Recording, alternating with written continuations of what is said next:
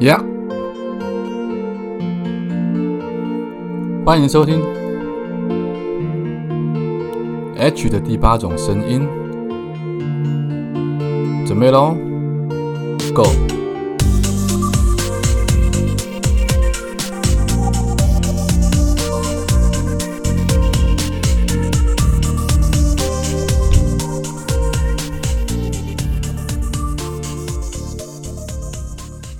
，Go！Hello，大家好，欢迎大家再度回来收听 H 的第八种声音。早安、午安、晚安。不知道你现在人在哪里？不知道你现在身处的地方现在几点？所以我们用三种不同的时间来跟你打声招呼，说声问候语。希望你拥有一个美好的一天，或者是一个精彩的夜晚。今天想要跟来大家聊一下所谓逻辑这件事情。我思考了很久，因为最近并没有，也不是并没有，其实最近发生了很多事情，但是有些事情我不太想讨论。有些事情我想讨论，但我又觉得讨论起来可能意义不太大，或者讨论起来会变成有点在揭人隐私的感觉。所以刚好今天这个村子里的凯利哥啊，就是著名的这个 podcaster，他因为有挂我的新书的推荐，所以他今天又传了，他又发了两则线动，然后里面都标注了我的名字，他上面标注的页面是我的新书里面的某两个章节。那他说他对这两个章节特别的感到有同感，或者是有共鸣。这两个章节，另外一个章节我忘了是什么，但其中一个章节是在讲，就是比国民义务教育还要重要的事情。那这件事情跟我今天想要聊的逻辑有什么关系呢？其实所谓的国民义务教育，我相信对于大家来讲，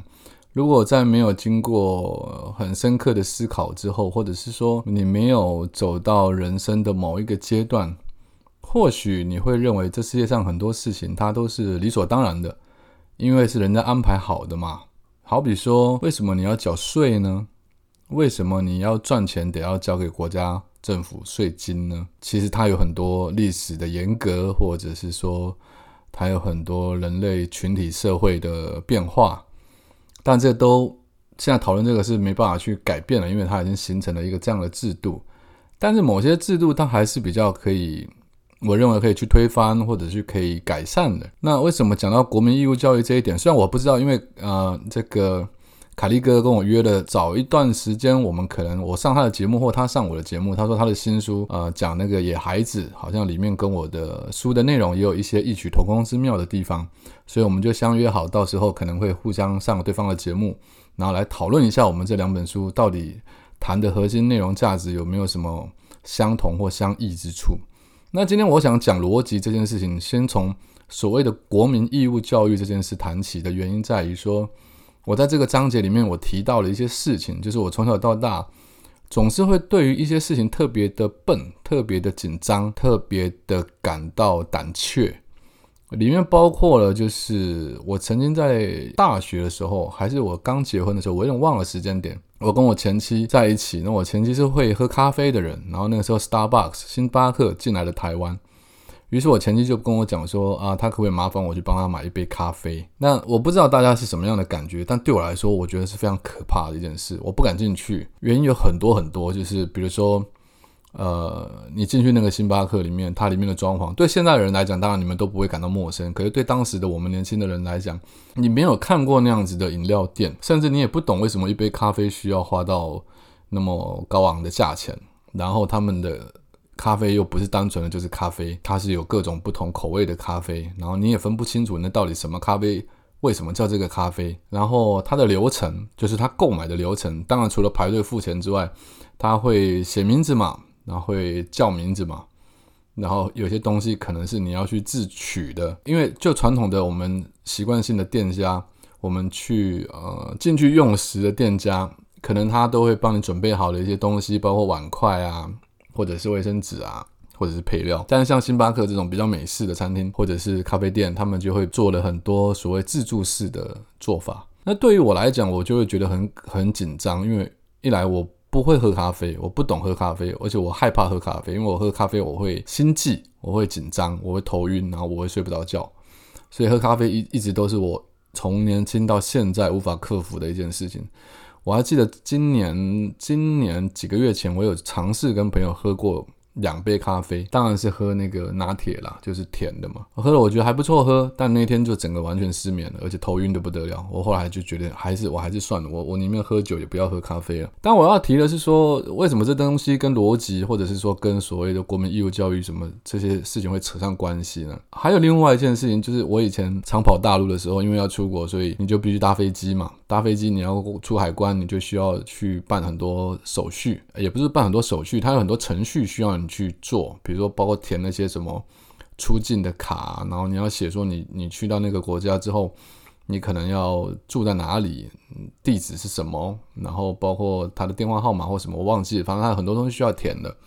甚至可能好像有一张卡要交给谁，还是什么东西，反正就是那时候去日本也好，去去去别的国家也好，你都要记得去做这些流程跟手续。然后这种事情我真的是有够苦手的，就是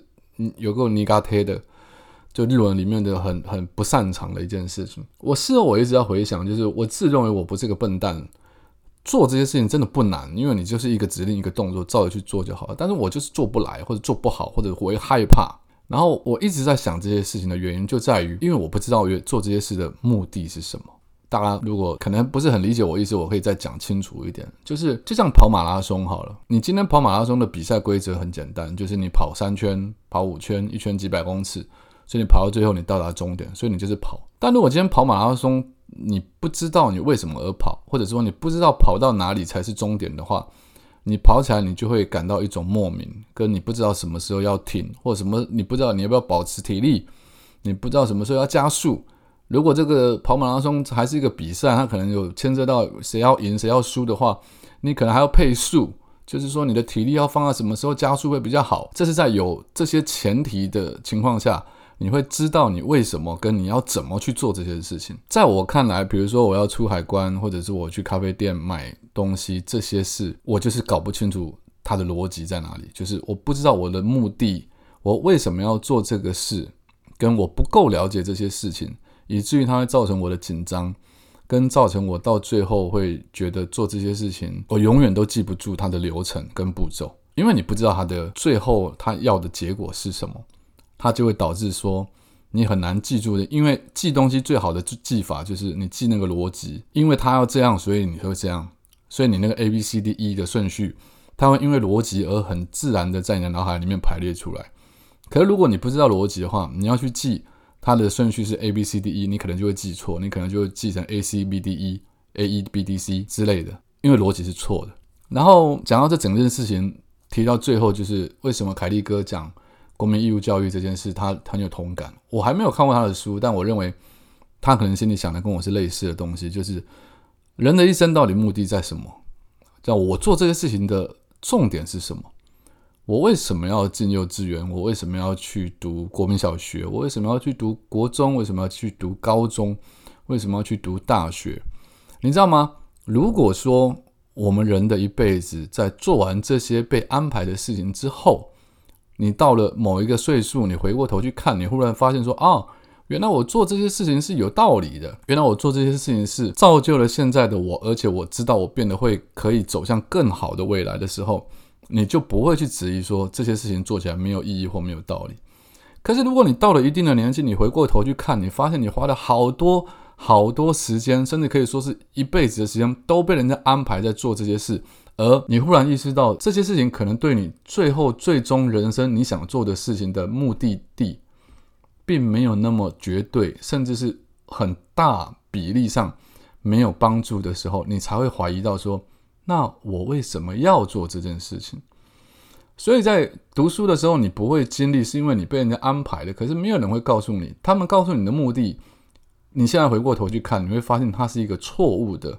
逻辑，比如说，人家会跟你讲，你读书的目的为了为什么？为了以后你可以过更好的生活，为了以后你可以赚钱。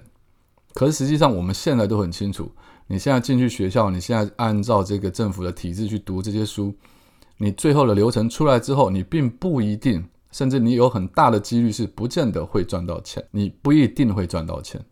而且你也不一定会过得上你想要的生活，而且甚至更有大几率是。你会觉得，你会发现，你浪费了很多时间在做你根本就不喜欢做的事情，而这就是你的人生，这就是你被安排的人生。那讲到这边，我就会觉得为什么要这样？因为人的生命真的很有限，尤其在我最近看《鬼灭之刃》，我有一种新的体认。《鬼灭之刃》很有意思，就是它当然有很多，如果真的要讲的话，我就套一句老高讲的台词，就是啊，这个部分我们下一集会专门做一一集视频来跟大家的解释啊。但是我今天不用特别做一集《鬼灭之刃》来跟大家聊，我今天只是想聊《鬼灭之刃》，是说《鬼灭之刃》在角色的塑造或故事的塑造，它还有历史背景，它有一些根据在，我觉得那些都是蛮可以讨论的。然后它的剧情的铺陈或者编排，或者它里面安排的一些巧思，包括胎记、印记，然后包括鬼跟人之间，每个人都有他的背后的故事，这些东西都很有意思。但是在我刚刚在讲逻辑这件事的时候，我会体验到，我会体会到一件事情，是你没有办法更改的事，就是鬼。好，我们在讲《无限列车》这部电影，动画电影，就是当岩柱啊，大哥永远不会输。当岩柱碰上这个这个上玄山，碰上鬼的时候，鬼要他干嘛？鬼要岩柱变成鬼，为什么呢？因为鬼告诉他说，你很强。你在你这个样的年纪，你就已经可以把你的人人生的肉体锻炼到这么强的地步，你很棒。可是你没有办法持久，因为你终究会体力会减少，你会受伤，你无法再生。但我是鬼，而我已经活了几百岁，甚至我已经活了几千岁。我的战斗经验是我累积了这么多年之后，我才有办法累积到这个水准。而我的生命力，我也不会因为被你砍掉一只手，我就丧失我的生命力，或者是我的体力会下降。因为我会再生，我会我会再度成长，但人不行。你们知道这是什么感觉吗？这感觉就像是现在的社会的某一种阶级制度。就有些人他一出生，他的拥有的财富就已经是他爸爸、他爷爷、他祖父、他曾祖父他们一家人所累积下来的财富。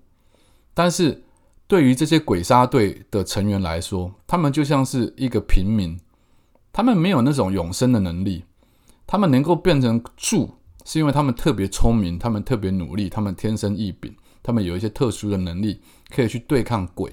但终究来讲，你的天生利基点，你的起跑点还是输给个鬼，因为鬼他就是可以无止境的一直活下去，他可以活几百年、几千年，而且他可以再生。所以在战斗的时候，不管什么角度来看，除了被阳光晒到他会死掉这件事之外，